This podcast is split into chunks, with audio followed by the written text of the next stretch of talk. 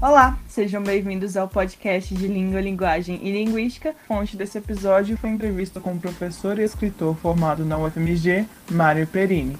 Meu nome é Bruna. E meu nome é Isabel. Então vamos começar agora com a primeira pergunta, que é a seguinte, Bruna: O que é a língua? Bem, a língua é um sistema aprendido no nosso cérebro que estabelece uma relação entre uma imagem, o modo como vemos o mundo, e um código, né? Uma palavra associada a essa imagem. Temas não são tão simples, eles respeitam regras, contêm um léxico abundante e expressões do idioma. Certo. E qual é a relação entre a língua, a linguagem e a sociedade? Bom, primeiro nós precisamos entender que toda língua é uma linguagem, mas nem toda linguagem é uma língua.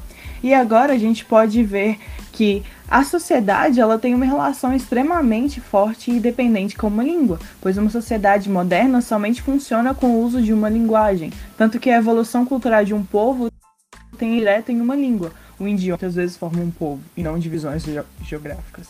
O Mário Perines, a língua falada por um povo é parte da imagem que esse povo tem de si mesmo.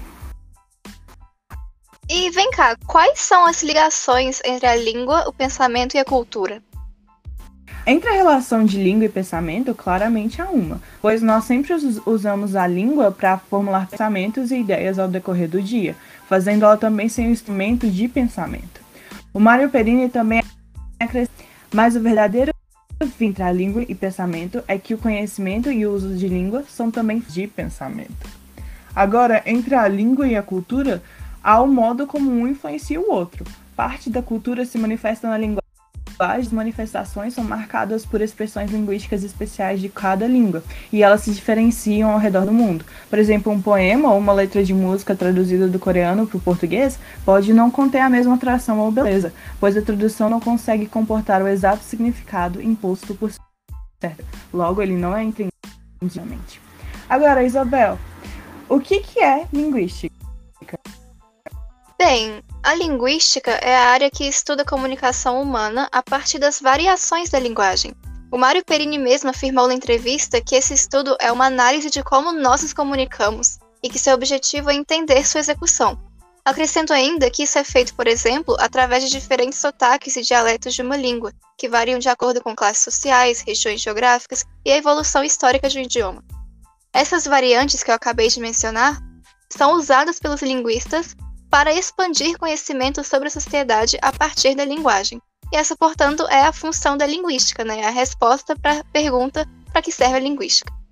E dessa forma, a base do conhecimento linguístico são as línguas naturais, que são aquelas que foram criadas pelos seres humanos para simplificar interações, como por exemplo o inglês e o nosso português. Perfeito. Agora me responde, a linguística ela é uma ciência? Bem, depende da maneira que ela é exercitada. Alguns linguistas, em seus trabalhos e estudos, julgam ser mais importante desenvolver teorias a respeito de fatores sociais do que de descrever em detalhes e com métodos esses mesmos fatores. Isso limita a linguística a uma discussão de textos e produções que já existem, sem nenhuma análise de fatos. E Perini afirmou que uma ciência empírica precisa de ambos, da descrição e da teoria. Quando a linguística é levada como ciência, ela com certeza é empírica, Caso contrário, não passa de uma não ciência, justamente por ignorar, entre aspas, um dos pilares né, para ser considerada ciência. Perfeito.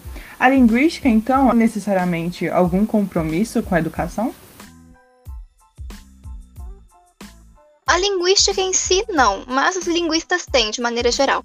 Isso é facilmente observado pela maneira na qual os grandes estudos da área se relacionam com o ramo de aprendizado de idiomas estrangeiros, por exemplo.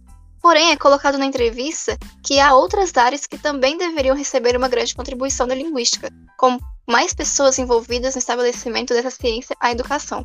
Como, por exemplo, nós temos os domínios de regras gramaticais, da leitura e da redação também.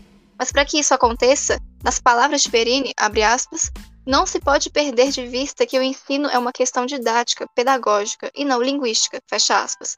Ou seja, é preciso que tenhamos em mente que somente a aplicação das teorias linguísticas não é suficiente. É necessário que nós façamos a construção de metodologias que apresentem resultados eficientes no ensino. Perfeito. Nós encerramos o nosso podcast. Tchau. Até mais.